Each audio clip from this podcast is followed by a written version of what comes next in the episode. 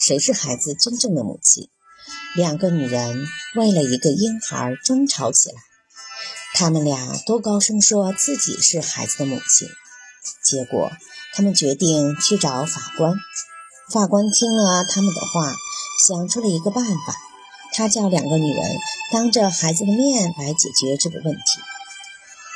两个女人分别站在孩子左右两边，谁能把孩子拉到自己身边，孩子就是谁的。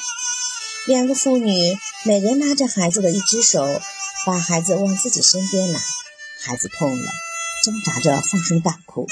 听到婴儿的痛哭声，真正的母亲感到自己的内心忍受不住这种考验，她没有了力气，放了手。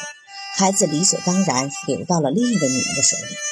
孩子的哭声丝毫没有感动她，他刚才用足够大的力气把孩子夺了过来，夺得孩子的女人一脸得意之色。